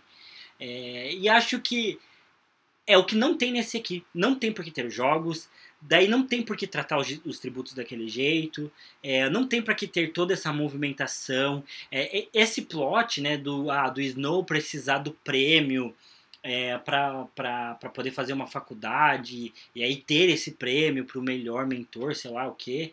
É, acho estranho, é meio forçado também. É, não sei, eu acho que o problema dessa história para mim até agora é que ela tem muitos aspectos dela que são meio forçados, assim, que não, não fluem tão natural, ou que a Suzane tá tentando falar sobre muitas coisas ao mesmo tempo e tem que ser uma história meio de romance entre o Snow e a Lucy Greybird. Aí é uma história ainda sobre como a capital é, é, triste e o Snow também passa fome. E aí ele daí tem os Sejanos, que é o cara do distrito que não é. Eu aposto que o Marcos vai aparecer, é minha aposta aqui que o Marcos vai aparecer com os Sejanos na casa dele, sei lá. É, mas daí tem toda essa subtrama. Enfim, e aí tem os jogos, aí tem a trama de, do, dos tutores estarem pensando em coisas para os jogos. Eu acho que, sabe, podia ser mais focado. É, eu acho que podia ser mais focado. E eu acho que esse livro, sim, soa mais para algo adolescente. Como a gente já falou quando estava conversando sobre Jogos Vorazes em si, no, no, episódio anterior aqui do Livrologia, é, o, o, o, romance, digamos assim, da Katniss com o Pita, com o Gale, ele faz sentido. E aí você consegue entrar naquilo e perceber o conflito dos personagens. Esse romance, esse flerte da Lucy com o Snow, para mim ele não faz menor sentido, assim. Eu acho que é mais forçado. Aí parece um romancezinho forçado, algo um pouco mais adolescente, um pouco menos maduro do que foi a primeira história. Mas um ponto também que, que me preocupa é porque o livro ele desenvolveu muito pouco até então. Já foi um terço do livro, né? Porque são três partes, dez, eh, são 30 capítulos, né? Cada parte aí eu acho que são, são os 10 capítulos. Então já foi uma parte, já foi um terço. E o Snow ele é ainda adolescente, não aconteceram os jogos. Então eu tinha uma ideia do livro que talvez fosse contar a trajetória do Snow até uhum. ele ascender como presidente, ele ser esse vilão. Que seria muito interessante também. Que seria também. interessante. E eu não sei se vai chegar nesse ponto, porque passou um terço do livro, o Snow ainda é um adolescente, ele ainda não conquistou nada, ele não conquistou a bolsa, ele não foi pra faculdade, nem os jogos aconteceram. Então eu acho que talvez fique só nessa trama de jogos e que não passe muito do Snow. Então pode ser que termine o livro e a gente não entenda como que o Snow chegou onde ele chegou. Uhum. Ou se isso acontecer, talvez fique muito atropelado, porque se for deixar isso pro terço final do livro, então você vai ter usado 200, 300 páginas para contar pouquíssimo tempo da história do Snow e daí você vai usar as 100 páginas finais para contar o restante dele até a presidência? Não sei, sabe? Então, não sei como o livro vai se desenrolar, mas essa primeira parte me dá essa impressão de que talvez não avance tanto assim na história do Snow como, como pudesse dar a entender. Nossa, e agora o Pedro vai ficar com mais raiva ainda. Terminou uma parte agora no final do capítulo 10. E a continuação. É a continuação direta. Ah, cara, aí... Eu tinha expectativa, eu fui dar uma olhada agora no livro, que eu tinha expectativa de Agora a segunda parte será a visão da Lucy Greybird, que poderia ser também uma mudança interessante, Sim. né? Mas não é do Snow ainda. Ah, então eu acho que tinha possibilidades melhores, né? Se fosse tipo um livro quase de memória do Snow, né? Que vai contando aí momentos da vida dele, então começando ali na infância, durante a guerra, os dias sombrios, e aí fosse evoluindo com ele, a trajetória dele e tal, poderia ser mais interessante. E como você falou, esse livro talvez tenha uma pegada mais adolescente, e acho que não porque necessariamente as temáticas são mais leves, mas eu acho que a abordagem sobre essas temáticas é mais leve. E, e, acho que é justamente a, a, quebra de expectativa é grande também, porque é, é justamente o momento da Suzanne Collins dar um passo à frente. Porque o público que amou e idolatrou Jogos Vorazes está mais velho. Então por que não fazer uma história mais velha, entre aspas, mais né? densa, mais densa para esse público, né? Que mostrasse mais a fundo essa ideia do, da, da complexidade, do trauma pós-guerra, né? Então, como esse momento pós-conflito é traumático, é, que, que levasse com mais seriedade é, esses abusos em que... Porque parece bobo, sabe? É, você tem essa cena das cobras, é uma cena boba, uma cena tosca. É, não é uma cena que você de fato sente, você fica com medo, como foi, por exemplo, o terror todo que o Pita sofreu, uhum, né, quando ele foi uhum. capturado. Nossa, ele começa a ficar pirado, uma, quase que uma lavagem cerebral ali para ele e tal. Você realmente fica mal com a situação do Pita, mas você não fica mal com a situação nem da Arachne que teve o pescoço cortado, e você não fica mal, muito menos com essa questão das cobras, sabe? Então, É, não. ela tenta talvez trazer algo meio chocante. Nossa, cobras picaram e ela vai se tornar uma Uhum. cobra. Só que isso é construído de uma maneira tosca que não, não fica pesado, não fica denso, você não sente aquilo, né? É, e você tinha na, na- nos Jogos Vorazes, na trilogia original, você tinha é, o estresse pós-traumático da Katniss. Isso é muito claro nas histórias, sabe? E, e isso é denso.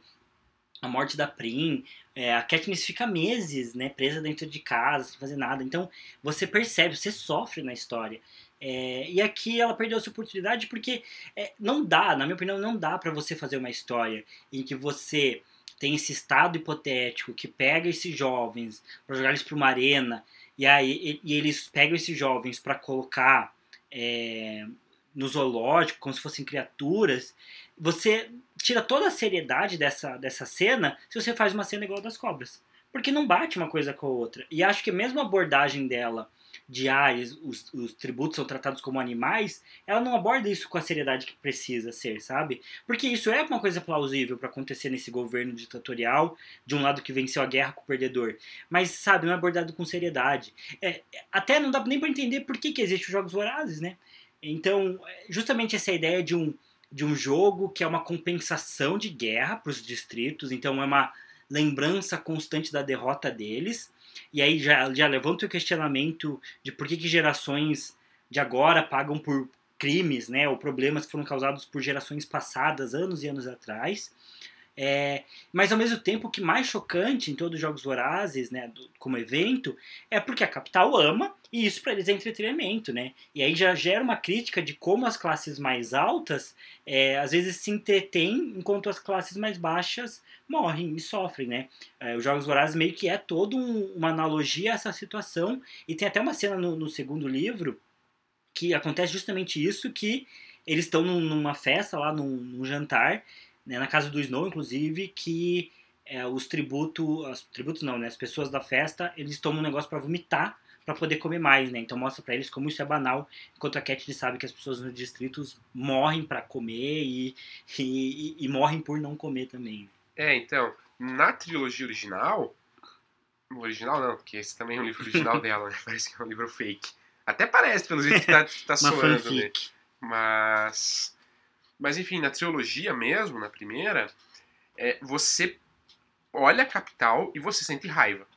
Você percebe que a capital ela é ruim, que ela é má, que ela de fato, sabe, ela é um regime muito é, é- é obscuro, é um regime muito opressivo, opressor. Então você sente isso, você percebe.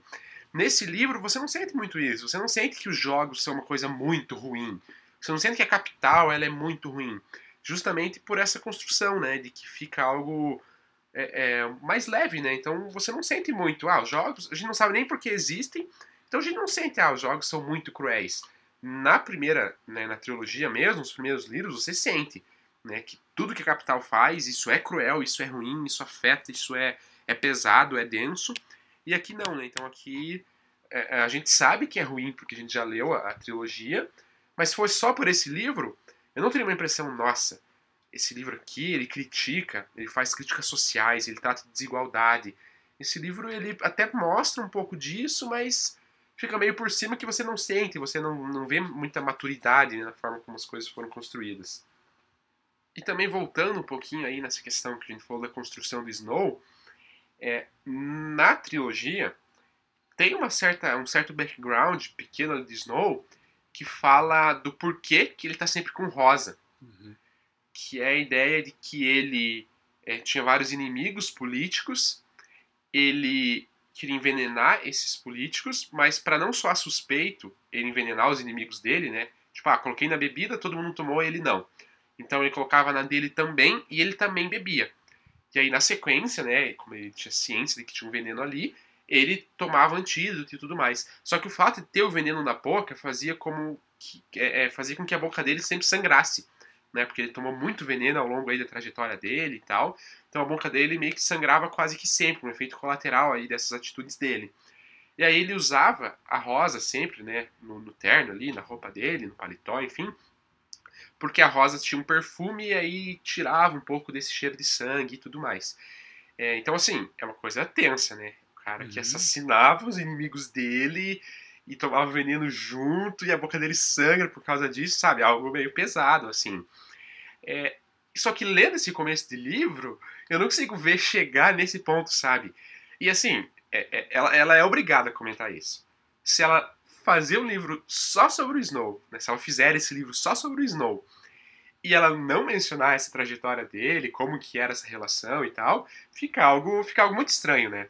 Porque você traz isso, né, essa característica, isso que chama a atenção do personagem de Snow nos três livros, e você passa um livro e você não chega nesse momento, tipo, não sei, pra mim gera uma estranheza. E sinceramente eu não sei se vai chegar, se vai ter essa descrição, né? Porque ah, o Snow de hoje, desse livro, eu não vejo chegando nesse nível do cara que toma veneno pra matar os outros e tem consequências disso e tal. Então, enfim, esse foi um ponto que, que também me, me, me saltou agora, né? E aí eu, eu lembrei disso. É, e acho que até os jogos também, com essa mesma lógica, não dá pra pensar nos jogos vorazes como eles estão agora, no que, que eles vão se tornar é, daqui a um tempo, né? E eu acho que a Sony Collins quer dizer que ah, o Snow teve muita participação é, nessa, nessa criação dos jogos. Eu já não gosto disso, porque daí centraliza tudo de ruim no Snow, tá? aumenta ainda o peso dele no- no- nos outros capítulos, né? É, nos outros capítulos não, nos outros livros, né? Porque daí agora você vai ler outro livro, você vai falar assim, ah, mas é o Snow que ajudou a criar os jogos, do jeito que é. E acho que essa nunca foi a intenção. A ideia era mostrar que o Snow se utilizava dos jogos, daí a gente até falou no, no último episódio, que o Snow é um cara que acredita, né? E tem esse ponto, essa personalidade dele. Hoje, nesse livro aqui, ele é um cara que não gosta da capital. Até ele falou que tem medo da capital. Claramente ele não tem muito apreço pelo que a capital é. Ele tem apreço pela ideia de família dele. Pela ideia de quem ele é como família e tal. É, pela, pela, pelo esse poder que eles tinham, essa nobreza que eles tinham. É, mas nos Jogos Vorazes, ele tem um apreço pelas, pelo símbolo da capital, por essa união de Panem é, submissa à capital e como ele acha essa, esse status quo importante, deve ser mantido. Então ele tem essas duas personalidades. É o cara que bebe veneno junto com os oponentes para matar os oponentes, mas é o cara que tem essa crença é, que ele não tá ali só por poder megalomaníaco, né? Ele não é só é um cara que quer conquistar todo mundo e pronto, né? Não, ele tem esse ideal em relação a, a, a Panem que, que tá muito claro ali na história e que nesse livro aqui é totalmente contraditório. E o Pedro comentou das rosas também, e agora eu também fiquei pensando que a avó dele tá com essa espira das rosas, né? Então, será que não é uma, uma forma da Suzanne Collins tentar ressignificar as rosas? Porque a ideia é que ele é um cara que gosta de rosas e que usa as rosas para esconder, né, a pira do, do cheiro do sangue da boca. Mas agora já tá mostrando que não, que ele usa rosas porque a avó cuida das E ele rosas. cheira porque- também maquiagem da mãe dele que tinha cheiro de rosas. Uhum. Então, na primeira história, né, na, na trilogia ali, a rosa significa esconder o cheiro de, de sangue que ele tem, porque o Snow fede a sangue, Uhum. né, tamanha a vilania dele, digamos assim. Então ele é um cara que tem cheiro de sangue porque ele mata e matou os oponentes por, né, pelo veneno e tal. E as rosas é pra tirar esse cheiro. Aqui a rosa é pra lembrar da mãe, algo bem mais brando, Uhum. bem mais leve. Então acho que combina aí com tudo que a gente tem falado, né? Que esse tem sido um livro mais leve. Quando ele talvez pudesse ser, né? Pensando no- nos fãs, ele pudesse ser mais denso ainda, né? Mais pesado e tal. É, e eu não gosto desse, desse movimento aí pra ressignificar as coisas, né? Até porque a história da- do sangue da boca é muito melhor, né? Aí você vai ver dar esse novo significado, ai não, porque é o cheiro da maquiagem da mãe, ai porque a avó cuidava das rosas. Eu acho, acho tosco. E tem mais uma coisa que eu acabei de lembrar que eu acho muito tosco, que é a frasezinha da, do- da Ah, família. não, cara, isso E também. Snow cai como a neve, sempre, por cima, de tudo. Ah, Ah, cara, isso, aí, isso me dá vergonha alheia, lendo. é, eu acho ridículo. Acho ridículo, ridículo, ridículo. Ela assistiu Game of Thrones e. Tenho certeza. É, veio de Game of Thrones. Ela assistiu Game of Thrones e falou: não, vamos botar um lema pra família. Jon Snow, é, né? Os Winter is Starks coming, né? ali. Winter is coming. Mas assim, totalmente ridículo, Nossa, ridículo. super tosco. Não faz sentido. E, e tem esse outro ponto. Ah, os Jogos Vorazes não falam sobre famílias. Não tem nenhuma trama dentro de Jogos Vorazes que seja sobre esses núcleos familiares antigos e uma rixa de famílias na capital. Não tem absolutamente nada sobre isso. E aí, de novo, ela querer introduzir isso aqui fica muito distante do que a gente já viu lá na história. Ah, sei lá, é, isso me incomoda bastante. Mas beleza, a gente já falou mal da história, detonamos capítulos aqui. Mas assim, é, para mim é, é, é, engraçado, mas eu, eu tô com muita vontade de continuar lendo. Eu tô com muita vontade de continuar. Não sei se só pra saber o que acontece e pra sanar as minhas expectativas e ver se ela vai melhorar esse andamento ou se não vai. E aí eu também já coloco que, como coisa que eu gosto bastante da história, é a Lucy Greybird. Eu acho que é uma personagem interessante. É... Eu acho forçado ela ser do Distrito 12. Acho que não, não gostei muito disso, mas ok. É... Mas ela podia ser de qualquer outro que não faria muita diferença, né? Sei lá. É, e acho que. Mas acho que ela é uma personagem com potencial, que ela é interessante. Adoraria que tivesse uma parte do livro com a visão dela, acho que ia agregar bastante. É, então ela é um dos motivos de eu continuar lendo. E o próprio Snow, eu gosto do personagem do Snow. Acho que ele não tem nada a ver com o Snow que a gente vê em Jogos Vorazes. Mas eu gosto desse personagem aqui que está se, tá se formando, eu acho ele interessante. Também quero continuar acompanhando ele. É, e, sei lá, por, por, por inúmeras razões, é um livro que eu tô com vontade de continuar lendo. É uma leitura prazerosa, no geral, e me deixa intrigado, instigado a continuar, né? Então eu não sei o que, que você, Pedro, tem é, no livro que você gostou mais, é, ou se você também tá com essa vontade de continuar. Primeiro que sim, tem essa vontade, e não sei nem muito bem explicar por quê, assim. Porque a gente apontou aqui uma série de defeitos. Uhum. Né? Então, pessoa que ouve a gente falando vai pensar, ah, os caras não estão gostando de ler é. esse livro, né? Estão fazendo forçado. Mas não, a leitura ela flui. É, é, os primeiros já fluíram, tanto que, né, para mim eu li o primeiro em três dias, assim, tanto que fluiu, foi rápido. É, então a leitura ela, ela, flui. Né? O livro é arrastado, demora para acontecer as coisas, mas a leitura não te cansa, assim, não. Enfim, a leitura flui, é legal, assim. Então tem sido legal de ler, apesar de todos esses defeitos que a gente comentou. E aí o que na história ainda me prende, que me agrada e que eu tenho uma certa esperança, digamos assim, são justamente os dois personagens que, que você citou. É, o personagem de Snow eu gosto, de novo, ele não é o Snow que a gente, já, que a gente conhece. Né, e talvez não se torne, não sei como vai ser. Parece difícil traçar uma linha que faça sentido, que fique bem construída e fique legal, para chegar desse Snow no Snow que a gente conhece. Pode ser que chegue, mas pode ser que seja meio cagada a linha que ela construa para para você unir dois personagens tão diferentes, né? Mas ainda assim, esse personagem eu gosto, porque é um personagem que ele não tem nada fora as habilidades dele. Ele não tem recurso financeiro e tal. Então a única coisa que o Snow tem para se virar e para conquistar as coisas e para talvez conseguir vencer os jogos aí com a Lucy, se é que vai ter jogos, né? Mas enfim. Uhum é, é, a inteligência dele, é a astúcia dele, é a forma como ele conversa com as pessoas, o carisma que ele tem e tal. Então eu gosto aí desse, desse personagem que visivelmente ele é acima da média, ele é mais inteligente que os outros, mais perspicaz, né, tem uma audácia, talvez uma ousadia um pouco maior. Então eu gosto disso, me atrai um pouco desse, desse personagem de Snow. E aí vem a personagem da Lucy, que para mim é a melhor personagem até agora. Eu gosto mais dela do que do Snow nesse momento. Eu acho que ela instiga mais. Porque ela também tem essa questão dela ser um pouco. É, é, ela tem uma inteligência ali, ela, ela consegue ser perspicaz, ela percebe os detalhes. Ela já percebeu que, com todo mundo ferido por causa das bombas e a relação que os mentores e os outros tributos têm, que ela tem chance de ganhar. Então, na cena, inclusive, né, que fecha essa parte, que ela, ela conversa com o Snow, até, até comenta, né, que ela olha para os lados, vê a situação deplorável que estão os outros e fala, eu tenho chance.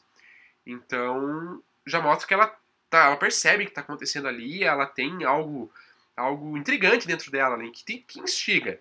Porque apesar dela ter uma aparência frágil, ela ser meio pequena, você enxerga ela com potencial, assim, até mais que o próprio Snow, né? Uhum. Tanto que o Snow até fica intimidado com ela quando conhece ela e tal. Então ela tem ali uma, uma aura em volta dela que que talvez encanta, assim, ou que instiga, né? Então ela também é um ponto forte que, que, que, eu, que eu trago do livro, assim, porque é o que me mantém gostando da história até então. Né? A leitura ela é fluida, vou continuar, a gente vai seguir com a saga até o fim, independente do que aconteça, a gente vai, a gente vai chegar no fim. Mas ela é um ponto que me dá uma certa esperança, assim, porque ela tem potencial para ser bem trabalhada como personagem. E quais são suas expectativas para os próximos capítulos? Ah, cara, ah, sinceramente, as expectativas hoje não são muito boas, assim. até pelo fato de que encerrou uma parte do livro e a volta é exatamente a continuação de onde parou. Então não faz sentido ter, Não faz ter- sentido, não, não é. faz sentido ter continuação de capítulo, né? Ter quebra de capítulo e muito menos quebra de parte. Você quebrou uma parte do seu livro, então você dividiu ele em três partes. E a parte 2, ela continua exatamente na cena que acaba a parte 1. É, Não faz sentido nenhum. Não faz sentido. Então aí isso já, já me deu uma, uma desanimada, pra ser sin- sincero, né? Mas enfim. E daí é o que eu falei, né? Eu, eu não vejo uma linha coerente de você transformar o Snow de hoje no Snow vilão da trilogia. E assim, se isso não acontecer, não faz sentido a existência desse livro, talvez. É, então, enfim, não tô com expectativas muito boas, porque eu não vejo isso acontecendo de maneira fluida, de maneira gradual, de maneira bem construída, né? Então, particularmente, não tenho muita expectativa pro arco do Snow, apesar de eu estar gostando dele como personagem. E, cara, pro da Lucy, não sei, cara. Não, não tenho uma expectativa formada ainda. Não sei qual vai ser essa questão das bombas, das explosões. Não sei, ali deu um certo indício que pode ser algo, né? Porque falaram de rebelde e tal, mas não sei se vai ter um ataque rebelde agora, eles já foram vencidos e tal. Então, sei lá, vai que é um plano da própria capital, né? Essa, essa cientista do mal, que é a Doutora É. Gal, pode ser que ela tenha implantado as bombas só pra atrair público, sabe? Então, enfim, tem uma expectativa até meio negativa com o desenrolar dessas questões, muito pelo personagem da Doutora Gal, assim, essa cientista maluca, louca, pode ser, pode ter umas, umas explicações meio forçadas, assim, pra algumas coisas que já aconteceram. Então, assim, expectativa hoje pra mim é que não vai ser muito boa, não vai ter uma melhora, assim. É, o personagem do reitor é estranho também, né? Tipo, tá lá, também um antagonista pros planos do Snow, mas não é muito claro pra que, que ele tá lá, sabe? É, é bizarro. As minhas expectativas. É, eu tenho expectativa muito com o final da Lucy. É, é, é uma, acho que é uma das coisas que me motiva, porque eu acho que é uma oportunidade da, da Suzanne Collins fazer um final mais interessante. Um final em que por alguma razão a Lucy Greybird e o Snow eh, se separem, ou que ele. É, é que eu acho assim, eu acho que o final tem que fazer com que o Snow se torne esse vilão, tem, tem pelo menos apontar muito claramente o caminho eh, de, de- desse vilão que ele vai se tornar nos próximos livros. Então tem que ter algum trauma, alguma, alguma coisa muito marcante mesmo que vai fazer ele ter essa mudança. E o final da Lucy tem que ser um final ou muito trágico ou muito bem escrito, sabe? Mas de novo que existe essa ruptura é, entre os dois, né? E, e- e entre o que tá para acontecer na história, é, para fazer com que de novo gere esse, esse sentimento no Snow, né? E que seja algo mais maduro, na minha opinião, porque o final de A Esperança é meu final favorito de toda de toda a literatura. É o final que eu mais gosto. Acho que é, fica na frente talvez o final de 100 anos de solidão, que é o melhor livro que eu li, porque porque para mim é muito surpreendente. O final, o 100 anos de solidão é inteiro bom. Eu esperava um final bom, bem feito, igual o começo do livro, maravilhoso, com frases lindas. Agora o final de Jogos Vorazes, até pela ideia de que é um livro mais adolescente, o final podia ser muito mais clichê. E ah, é um final que a Katniss fica com Pita e tem filhos. Ah, que lindo. Mas a minha impressão é que os últimos capítulos são dor, são capítulos Sim. de, de tragédia De mesmo, de decadência. Não, não tá legal as coisas, sabe? O epílogo é a única coisa que dá uma elevada ali, mas com a clara sensação de que aquilo foi muitos anos depois e que as marcas da Katniss vão permanecer ali para sempre. E que ninguém venceu aquela guerra e que a Katniss, a única coisa que ela acumulou foi sofrimento durante toda aquela trajetória. Não valeu a pena ser o tordo, não valeu a pena lutar, não valeu a pena matar o Snow, porque ela nem mata, não valeu a pena nada. Tudo que aconteceu na vida dela foi, foi ruim. Ela não se vê como uma heroína, ela não se vê como um mártir, ela só se vê como uma pessoa quebrada. Que, que aos poucos, depois de anos e anos, está conseguindo se, se reestruturar. É, mas assim, eu espero que o final seja de alguma forma parecido com isso, sabe? Seja um final triste, chocante, dramático e, e que fale assim, ah, beleza, agora faz sentido o Snow começar a, tra a trajetória dele para ser um vilão. Porque eu acho que esse livro aqui vai abordar só esse, esse ano aqui dos Jogos Vorazes, não vai pra frente disso. Então o mínimo que eu espero é que o final me fale assim, não, então agora a gente consegue ver que esse Snow tá se transformando no, no monstro, né, que ele vai ser no- nos próximos, nos outros livros, né. É, Mas assim, de novo, né? O fato de que a segunda parte começa logo quando acaba a primeira me, me foi broxante também. Acho que é bem triste. Mas vamos ver, né? Pode ser. Porque assim, até então, tudo que eu li sobre esse livro é crítica positiva. Então, as pessoas gostaram. Sei lá. Talvez a gente esteja achando muito chato. É, pode ser, espero que não. Vamos continuar sendo. Mas, enfim, talvez a gente se surpreenda. E aí é bom, né? É melhor se surpreender do que se decepcionar.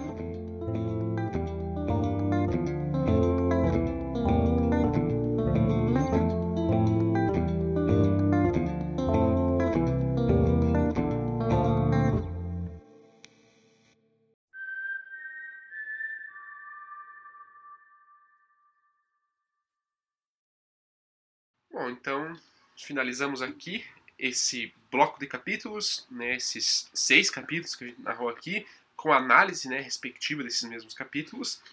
E a gente vai manter essa mesma estrutura, uma estrutura que a gente pensou e acho que fica mais organizado, fica melhor. Então, para os próximos episódios aí, a gente vai manter essa estrutura de estar tá lendo os capítulos. Primeiro a gente vai contar o que acontece, depois vamos opinar, vamos falar o que, a gente espera, o que, a gente acha bom, o que, que acha ruim. Enfim, vamos fazer essas análises um pouco mais pessoais e, e, e, e de opinião mesmo, né? E a gente fica por aqui agora, né? A gente conseguiu fechar bem essa, essa, essa, essa narrativa. E, enfim, espero que sigam nos acompanhando. O Thiago vai falar um pouco agora. É, lembrando que no, na descrição do episódio vocês podem acessar nosso cronograma de leituras, né? Para ver quais capítulos a gente vai ler até o próximo episódio. Até porque episódios de saga, né, dessa leitura coletiva, são só dois por mês, né? Então a gente ainda vai ter outros episódios com convidados e falando sobre outros assuntos também. Então é importante estar ligado nesse cronograma. E já em clima aí de finalização, eu deixo sempre meu agradecimento ao André Mati, que fez parte da trilha sonora que vocês ouviram, a minha irmã, que fez a arte de capa aí do Livrologia, Tiffany Magaldi, e também a Milena Stephanie, que me ajuda também a fazer, é, que nos ajuda a fazer a, as capas de cada episódio. É, Para eles, meu muito obrigado e o contato deles vai estar na descrição é, junto com o link para você comprar a Cantiga dos Pássaros e das Serpentes também, que a gente ainda não é afiliado da Amazon, mas seremos um dia. A gente estava propondo também fazer um site, né, para é, para tá com umas informações sobre o podcast lá, ter uma lista dos episódios, mas a gente mudou de ideia e provavelmente nós vamos criar um Twitter, seguindo o exemplo aí do Modus Operandi, outro podcast muito bom. E acho que vai ser mais prático, melhor de engajar com o pessoal também. Então logo teremos um Twitter aí do Livrologia. E acho que da minha parte é isso. Espero que vocês tenham gostado. É isso, Pedro? É isso. É isso. Então tá. Até mais. Vejo vocês no próximo episódio. Falou. Valeu. Thank you.